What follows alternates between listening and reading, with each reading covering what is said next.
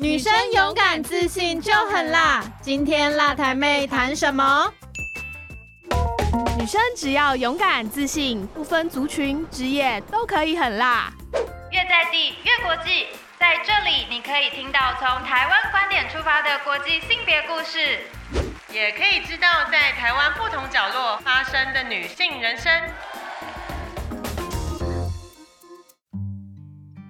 欢迎收听《辣台妹相谈室》，我是 Vicky。今天是我们原乡系列的第三集哈。那这一集我们请到了三间不同属性的原乡工坊。那这三间工坊也都分别升起了部落的文化很大的文化一部分，以及他们家庭的这个支持。OK，那我们现在就来介绍我们这三位工艺师。第一位呢是我们的雅丽潘雅丽。嗨，大家好。然后怎么讲？简恩点瑞，我是台湾部落的人。然后我现在在做的是月桃编织工艺。来，再多多介绍一点嘛，多介绍一点。多介绍哦，我现在是两个孩子的妈的部落妇女。然后我现在每天很开心的在我们的部落里面工作。然后呢，就是我的。原物材料呢，就是来自于部落里面，因为我希望就是我从小生长在部落里，所以我希望能够有一天回到部落里面，然后把我从外面学来的经验跟部落里面的文化经验全部结合在一起，然后很开心，就是能够可以在线上跟大家一起分享我的经历。是，那雅丽你住哪里？我去屏东啊，屏东哪边？屏东，屏东马家乡，屏东马家乡，屏东屏东县马家乡，好，台湾部落，OK，就是这边有一群很多很魅力的石板屋。好，谢谢，好哦。怎么有点卡卡的？对呀，你太紧张了啦。好，来第二位，第二位，我们的玉妹老师。嗨，大家好。嗨，老师。迷上，对，迷糊迷上。呃，我是布农族那玛夏的人，对啊，那目前呢在岐山成立一间工坊，那我做的工艺是布类、十字绣类的，对，还有其他相关的产品。好的，谢谢。好哦，那第三位淑珍姐，嗨，大家好，阿 trung 阿登第十代台湾族啊，住三地门，目前是住在赛亚。在这边买了一块农地，啊，主要就是以种植农特产品啊，还有一些果树这个。好的，那你主要工坊主要是什么农？工坊主要呢，就是以以红李、红李、红李、小米、树豆。OK，红李、小米、树豆这些。对，好的，感恩。好，那我们还有另外一位来宾哦，他是我们陆国际的主持人，同时也是媒体人，还有观光产业的专家，我们的 King 哥。Hello，大家好，今天三位工坊真的让我大开眼界哦，那都是由女性所负责跟规划经营的吗？三位？是的，是的。哇，你们真的很厉害，就是要自己这样子规划跟经营管理。没有很厉害，一点点厉害而已。是吗？我觉得很厉害呢。有女性创业就很自己在那边。好哦。接下来我们要请出三位部落优秀的女性。目前呢，我们想了解一下，说部落女性现在大概都会是以哪些工作为主？那我们第一位是不是就请我们的雅丽妹妹来帮我们聊一下？雅丽妹妹来了，好，来请说。部落里面妇女哦。是部落里面妇女常常做的就是，几乎就是去工厂上班呐，或者是就是附近邻近有什么样子的工作地方，或者是就是在里面做加工。但是大部分啊，几几乎是谁在开车？告诉我。好辛苦，你看你们还要经营工坊，然后还要就是顺便开车。就是访谈的时候，不是我，不是，是我，不是我是我是我是我是。现在是赶去上班路上吗？老师，你这样开车会不会有点危险？还是还不是我开车，我是乘客哦，我是乘客。好好好，是哦，那就尽量聊了哦。哎，是。然后，即使像我的话，像我现在现现阶段就是三四十这阶段哈，其实就是部落妇女刚好是在生小孩或者是在工作，就几乎都是在部落里面带小朋友，要不然就是就是去打一些比较是兼职的工作，就是要不然就是比较，因为我们这边附近有兰花园，是，或者是做一些服务业的工作，就是我们在部落的妇女化差不多的形态就是这样。这就是没有办法好好的经营自己的事业。了解，所以大部分就是兼职，然后就是因为要兼顾家庭的这个照顾的部分。对啊，要不然的话，你看，如果家里突然有什么事情的话，你看我们原住民部落超多事，不知道在忙什么，然后动不动就可能就是，哎，我今今天我要请假，我要干嘛？我要做什么？要处理事情这样子，所以变成是他没有办法，就是哎，真的是很完全专心在工作上面。嗯，对，就是都是做一些 part time 的工作啊，或者是一些就是随时可以请假的工作的。了解，哎，可以就是请教一下，刚刚有听到说，哎，就是部落里面会有很多事情可以忙，可以稍微讲一下，说大概可能会有哪些事物是需要大家就是很常去去做的吗？这个呢，淑珍姐应该也很了解吧？还是那好，那不然我们就来第二位淑珍姐来请。自己 Q。我们这边部落的妇女呢，大部分年轻的都是在家带小孩，是真的。然后中年的，呃，以前长辈的传统，还是喜欢务农的也很多，所以都会称一些，还是哪里有，嗯，农忙的都会去帮忙这样子。哎，啊，就长辈较年长的长辈就会在家里。吃刺绣啊、编织啊之类的手工，反倒是年轻的妇女比较对手艺方面好像欠缺。所以就是以带小朋友然后务农为主，是部落妇女的常态。对，还有那个铁工，铁工也很厉害。哦，对，铁工，我知道铁工是他们超厉害吗？兼职铁工，你知道铁工哦。铁工的工作内容大概有什么？工作呢？呃，绑绑铁啊，铁啊，啊，爬爬音架啊。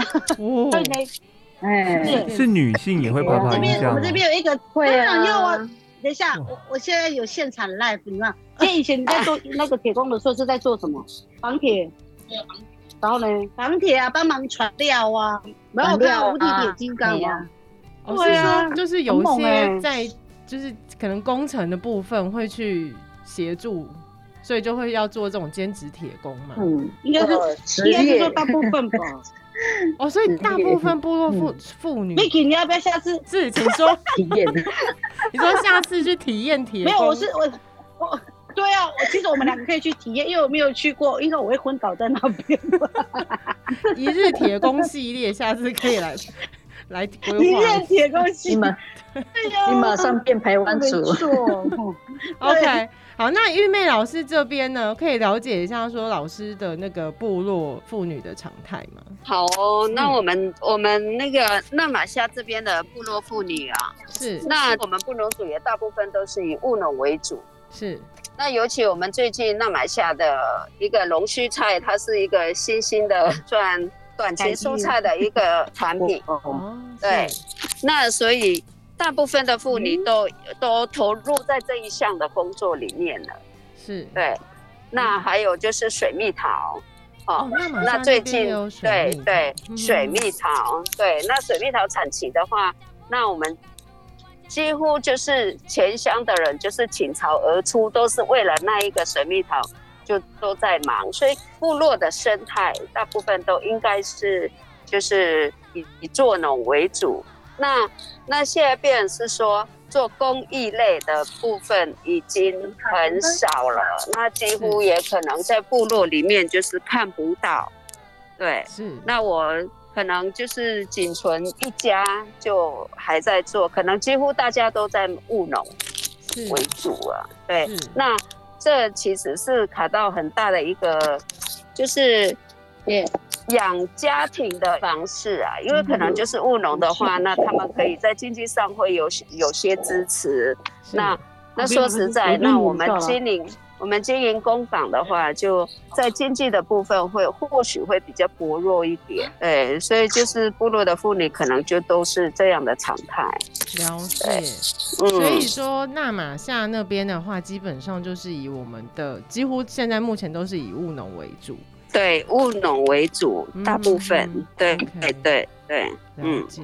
哇，那这样听起来，其实大家就是目前部落女性的工作其实还蛮忙碌的，就是一天可能要做的事情非常多，比如说顾家庭啊，那不管是照顾小朋友，或是照顾家里的长辈，然后可能又要务农，然后又要兼职兼差。那没错，对，那既然就是这么多事情，那我想请教三位，就是怎么还会想说，哎，要创建？工坊这件事情，就是怎么觉得哎，还我有办法兼顾到攻防的营运，然后可能发就是自我的发展可以持续这样子运作。那我们就先请我们的玉美老师先来，接下来先讲好了。对，那其实就是家里也有小朋友，然后家里也有长辈，那。其实我们都是就是这样子兼着做。那像我最近就是带孙子，就帮忙带孙子。那在帮忙带孙子。雅丽想要带孙子，你女儿才几？我想带孙子啊！你那么老了才生小孩。对，那带孙子、带孙子的这段时间，那就等于我们的工作就是趁小朋友被他的爸爸妈妈带回去的时候，我们又赶快再赶赶个订单，这样就又赶个订单。那像我目前现在这个时刻。哦，因为我妈妈卧床，所以我现在就是跟着我的家人要去探望一下我的母亲。那所以我们的工坊的工作就是这样，就是把握时间啊，有时间我们就赶快赶快把工作消耗掉。对啊，嗯，所以就是等于时间运用分配，就是自己真的就是要掌握的很好。是没错，我们我们还要煮饭。给小孩吃，是辛苦。对，OK，对，所以就是这样，有点忙碌，没错。是，但是老师觉得就是这样的忙碌是 OK 的吗？对你现在目前来讲，可能时间上就是可以，还可以 cover 得住了。OK，对，了解。那老师真的是蛮厉害的，就是身兼数职，然后时间可以掌控非常好。就是这个，就是部落妇女啊，部落妇女的风格啊，部落妇女坚毅的性情。对对。老老师是不是也自己觉得说，就是因为呃自己出来工作比较有办法掌控时间，所以才会创立自己的工坊？对，没错，没错。因为如果在外面工作，多少都会就是比较受到就是雇主的一些工作时间上的限制。时间上我们会被绑住，那这样我们就没办法做。我们自己想要想要做传承这件事情的工作会被受限，就是更能自由运用时间，然后管理好自己就是工作，对对对，就是生活的部分这样子。对对，没错。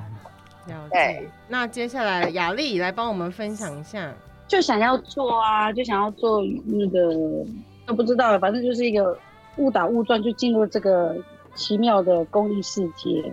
那你怎么会当初选月桃？因为比较便宜啊，不是啦，以为很便宜，结果现在跟部落里面的人收购那些月桃月，哎，很贵呢，有点小后悔，不是啦，小后悔吗？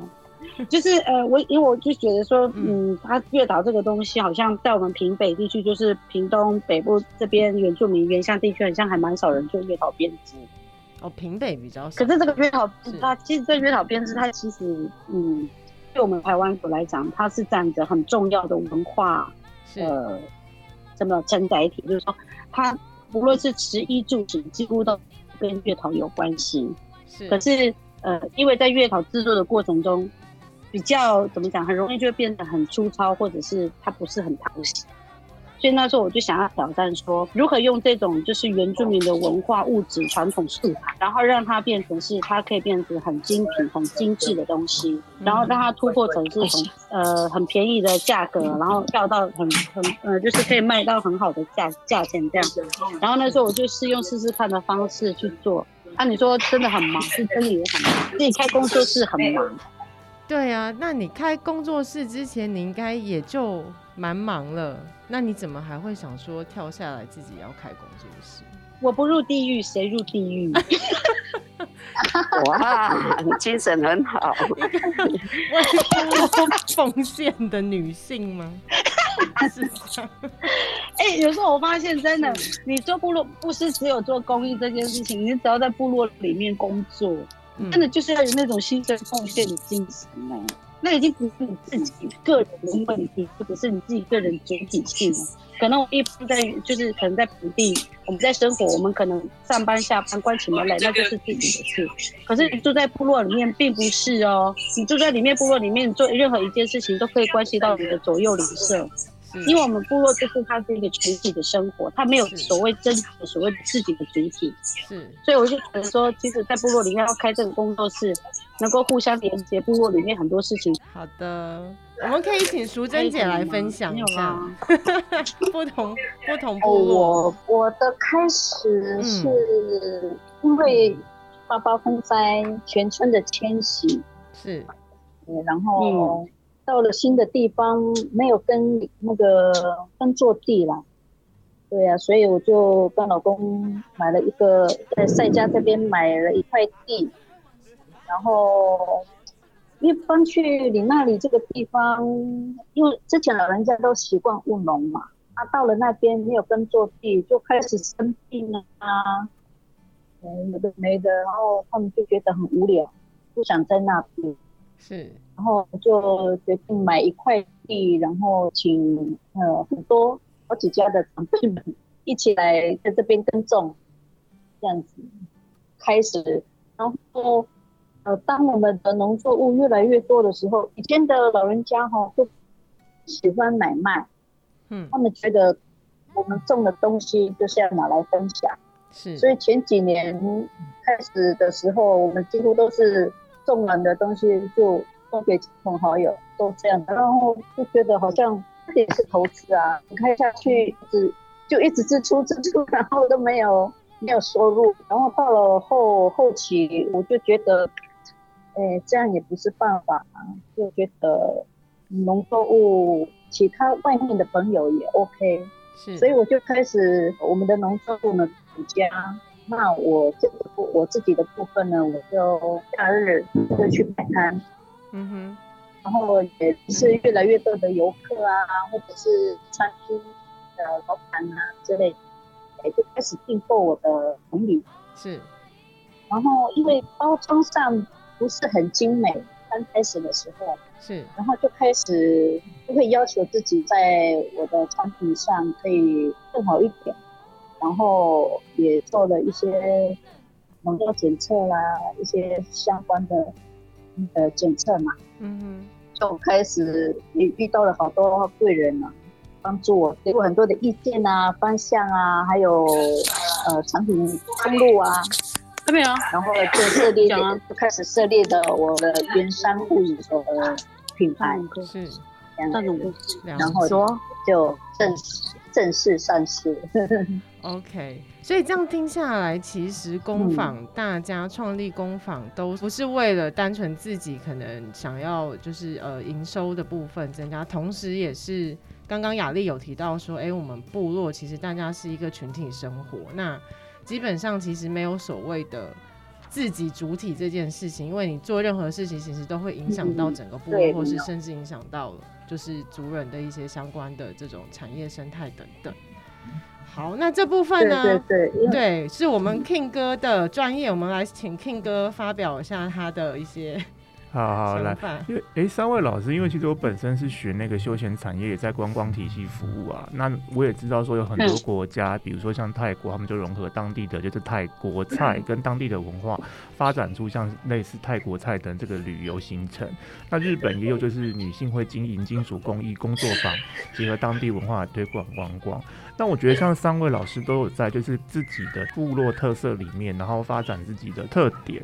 那呃，我们请三位老师再来跟我们聊一下好了。那就是以比如说雅丽老师，那你您现在就是在这个月桃编织上，你可以大概跟我们介绍一下，就是月桃编织这个东西跟当地的，比如说是观光客是什么，您您都是用什么样的方式去跟他们就是做推广，让他们了解这是你们的部落文化。我们这边虽然有在就是从事就是观光，就是我们这边有一个石板群聚群群落，对，但是。我比较少参与这样子的，我的方式比较不一样，是我是比较多就是跟到呃大学，就是到学校教课。哦，到学校去推广。我的工，对，因为我就觉得在部落里，待在原乡部落里面，我觉得这样速度太慢。那其实部部落虽然有时候会请我上去，就是去我去我们的旧部落，然后就是在那边帮忙编织，就是学编织。可是我觉得，嗯，这样子接触的人群实在是太缓慢，所以几乎我现在工坊它的方向是都是跟大学或者是国生，只要是学校。学校叫我请我去做手作课，我就会顺便就是去那边做推广，就是哎介绍月桃是什么，在台湾里面有多少个月桃啊？他我们我们原住民不是只有我们原住民，甚至是其他的非非原住民的群体，它其实也是很大量运用在月桃上面。其实这个东西是跟我们很息息相关的。这样，那我就觉得说，其实到学校里面，哎，我讲话很快吗？不会，很好，不会吗？OK，然后就是就是觉得觉得说，哎。因为有时候小学生或者是大学生，他并不会为了说一定要去山上玩，他就会去山上。然后他其实认识原乡部落或者是原民部落的文化，其实他们的吸收力是非常薄弱的。所以，与其就是我直接就是请，直接就是很多学校几乎就是学校会打电话来说愿不愿意啊，干嘛的，然后我们都会愿意去，因为其实。怎么讲？就是你要在做推广这个过程当中，你要开车去那边，可能要开四五个小时，因为我们从原乡部落，然后到可能到台北，可能到基隆，可能到花莲，那个是时间是很长的。对。可是我愿意，呃，愿意给这些时间，呃，就是说多余的这些时间，或者是奉献这些时间，到这么远的地方去，让他们知道说，哦，台湾族的编织它是多么的美丽，那台湾族的编织它是怎么编的？它其实是很困难的，就是这样子的方式，它是比较快速的传递这样。哦，所以老师都在学校用这样子的方式传递，其实是一个蛮嗯蛮快可以传递出去的方式。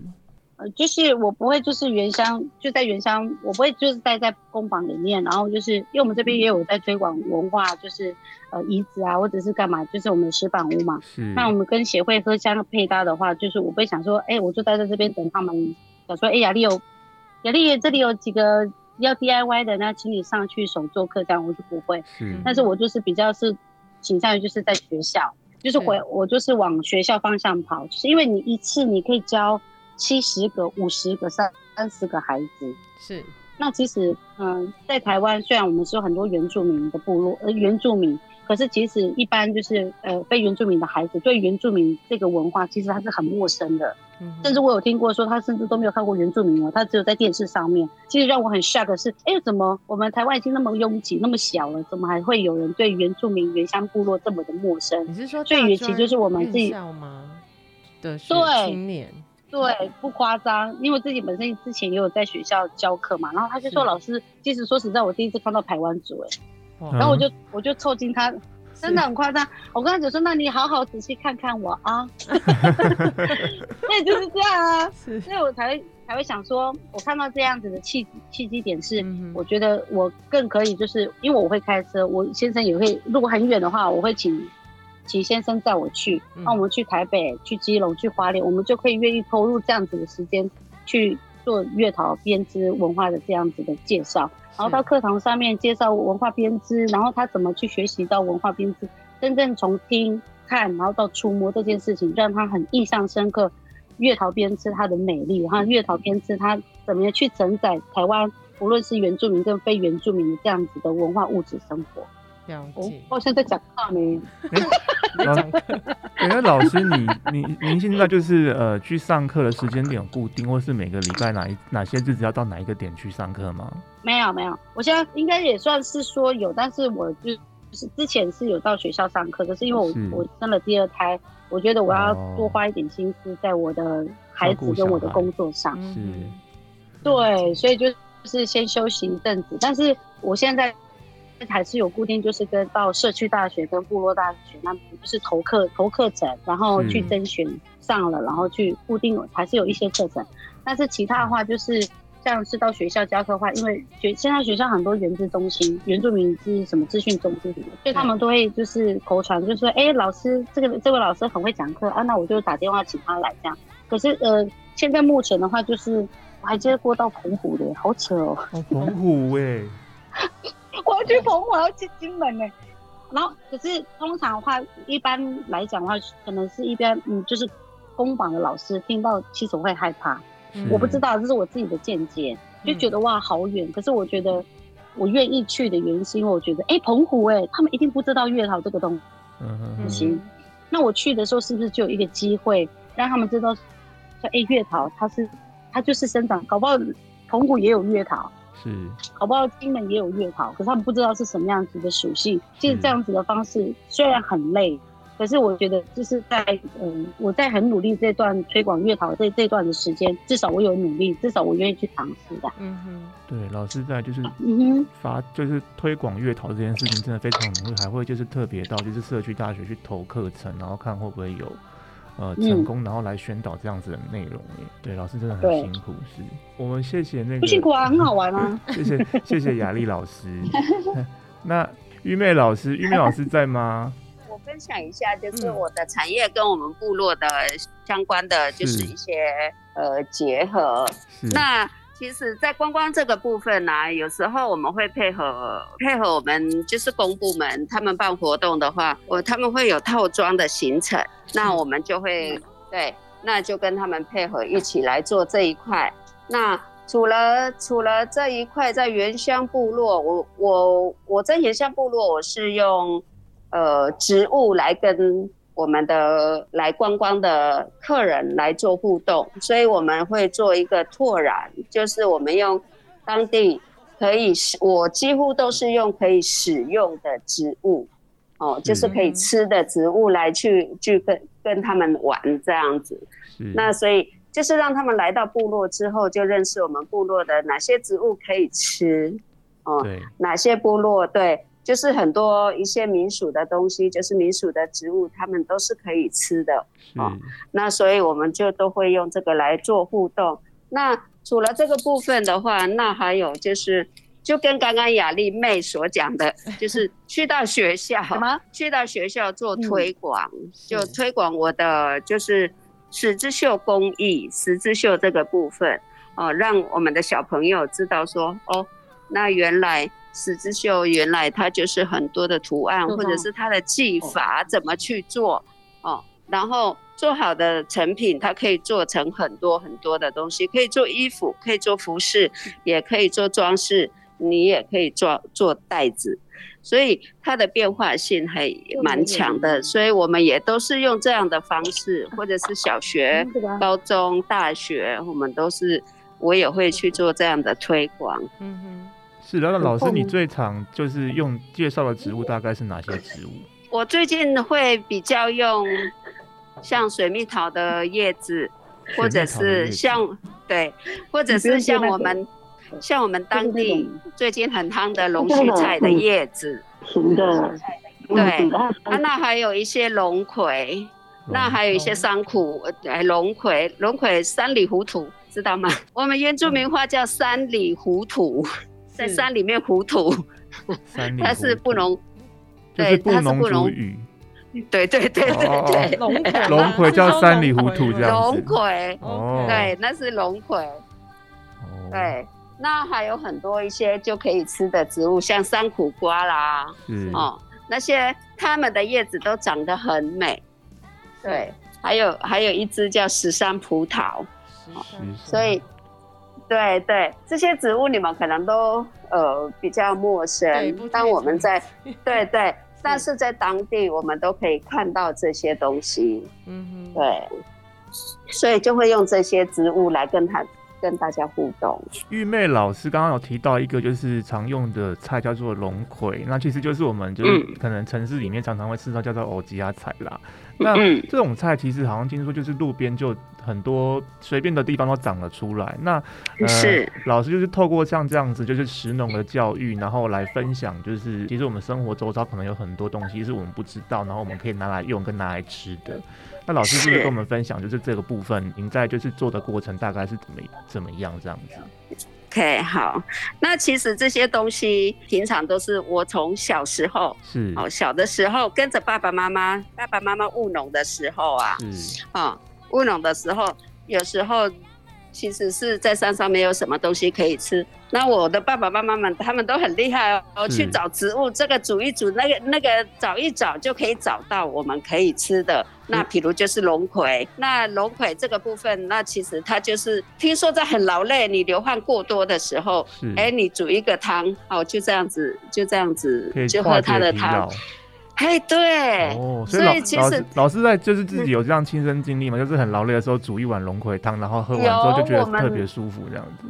其实我们在山上就是常常这个就是我们生活的一部分呐。是。对啊，那那还有一个分享的就是我们爬山的时候啊，有一种蕨类啊，那那个好像叫羊什么齿的一个蕨类，它你给它一拔拔起来，然后你底下就很多。长得很像玻璃球的一个猪猪猪猪猪猪，嗯嗯，哦，像那个那种玻璃球的那种猪。那其实你给它洗一洗，或者是搓一搓，它上面有它的果实里面，呃，有绒毛，就给它搓一搓。你就这样子吃。你在爬山的时候，或者在山上的时候，你就吃那一个，它真的是很解渴。哦，有这种效果。对对对，所以。常常如果因为我喜欢爬山，我也会常常就是看到那个植物哦，我就会告诉我的山友说哦，小时候我的爸爸妈妈们哦，他们有时候会把这个植物，然后告诉我们说哦，这里面可以吃啊，然后你很渴的时候，你就可以可以拔起来吃。那真的是一个解渴。刚刚就是玉妹老师提到那个路边可以拔起来植物，然后喝了就好像是那种舒跑的感觉。然后可以就是呃爬山过程如果觉得累的话，会比较那个舒缓。那其实这个东西就就是圣蕨啦，那又又称作为山鸡蛋。那老师是不是就是在提这个植物？对对对，没错，就是这个东西。对我一时想不起来它叫什么名字。对。哇，你好厉害哟！所以，所以老师就是就是在就是学校如果有就是上课或者是在传这些知识的时候，就是会跟一般的就是可能像我们很多民众也不太知道这些东西，然后分享告诉他们这这样的经验这样子。对，没有错。那其实这个都是我们。都在做传承，是是哦，这个都是在做传承，就是爸爸妈妈以前小时候带我们去山上，哦，看到的植物，他们会告诉我们这是可以吃的啊，对，所以就其实很多可以跟大家分享。对，因为这些这些传承其实都非常棒。现在一般人生活在都市里面，可能都没有这样子的经验，跟都不知道说其实我们生活周遭就有很多就是可以让我们有特别就是一些效果或是特殊功用的一些植物。那就是透过像老师这样子上课跟文化传承跟分享，我们就可以学到更多这样子类似的经验的。对，没错。好，非常谢谢老师，就是呃玉米老师跟我们分享这么多就是植物特别的那个经验传承。好，谢谢，谢谢，好，谢谢淑珍老师。嗨。我在听课了呢。对，你看，我们我们我们在分享，然后我们也同时在学习，这样子，真的，对，很棒，很棒。对，上课了，上课，对，我们在上课，直接经验传承。对，你看，淑珍老师，你要跟我们分享一下你的经验传承。因为我主要是以农业为主嘛，所以我都。跟学校这边有一些户外教学，学校的户外教学会带到我的农农地这边，对，对，就让小朋友玩土啊，然后多认识一些农作物啊。嗯，像有的人可能没有看过红梨，听过红梨，对。对，听过红梨，可是没有看过，是，所以就从栽种开始，然后到长穗。然后到采收，是。还有制作过程，我们就是跟学校的小朋友啊一起来，呃，就是跟他们一起在这边玩，就是等于教他们，让他们知道说红梨的栽种制造过程大概是怎么样的一个情况，让他们了解说就是它是这样子生产出来的。对，制作过程上，我看他们也玩的很开心。小朋友应该就 是学学什么都开心这样子。对，因为同理他会。呃，老人家为什么到后面没有没有种植那么多？是因为同理它可以驱赶小鸟，驱赶小鸟。他们说会小鸟吃了会酒醉这样子。对，之前小鸟吃了会酒醉，对啊。哎，所以所以小鸟就不会有用的，所以是吃一次，他们就比较少来，就不会吃其他的农作物，是不是？以前是我们是以小米，我们以小米为主嘛。对。那红米是拿来。栽种在撒一些些，拿来驱赶小鸟用的。哦，就是他们可能吃到旁边的红米之后，然后就酒醉就就走了，就不会吃小失去方向这样，不知道去哪里了。对，哦，原来是这样的功效。红鲤开始被广泛使用是那个平科大那边做了研究，是啊，才知道说红梨有这么高的营养价值是。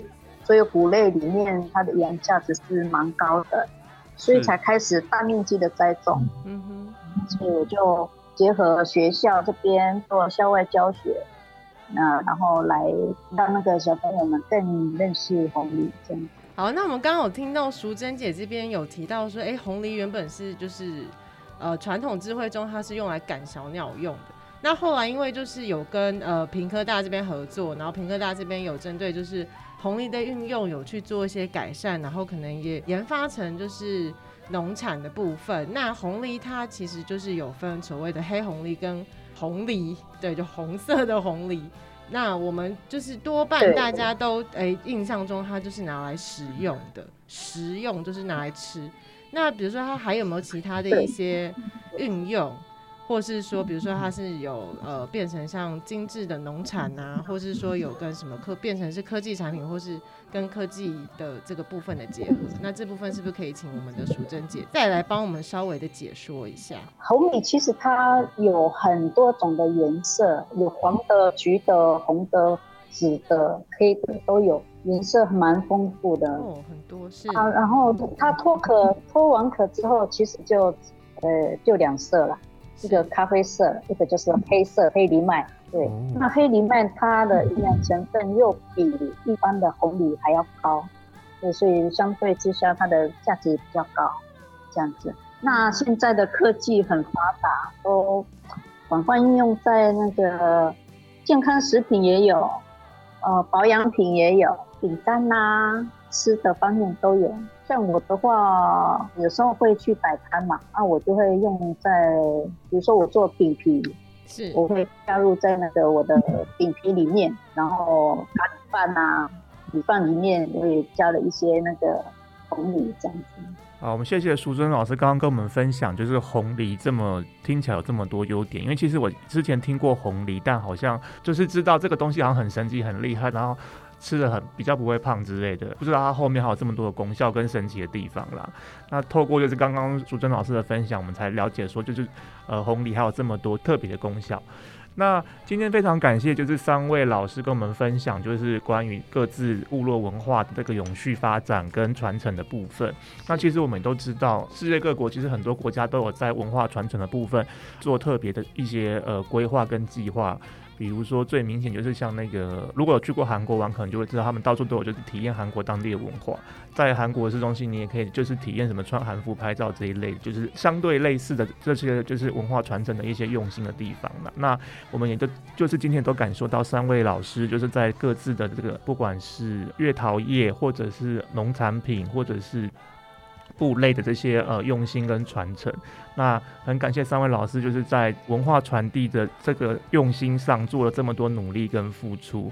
那也希望老师能够继续传承更多的文化，让更多人就是了解到这些文化的意义。那让这些东西永远不会间断，继续传承下去。那我们今天就非常开心邀请到三位老师来跟我们分享，就是部落女性的工作啊、文化还有生活上面的这这些样貌。那真的听完之后，就是非常佩服大家的这个坚毅又温柔的力量，然后还有就是部落女性 对的这个，对，就非常的厉害。老师们很辛苦，辛苦老师们了，对，就是持续的守护还有推动原乡的文化这个部分是非常厉害。对，好的，那今天就非常谢谢三位来跟我们分享你们的经验，那也希望。疫情稳定后呢，大家有机会可以多多去我们的原乡体验这个原乡部落对文化的美好。好哦，那接下来呢，我们就说拜拜吧。我们这一集就到这边，再见了，谢谢老师，谢谢，谢谢。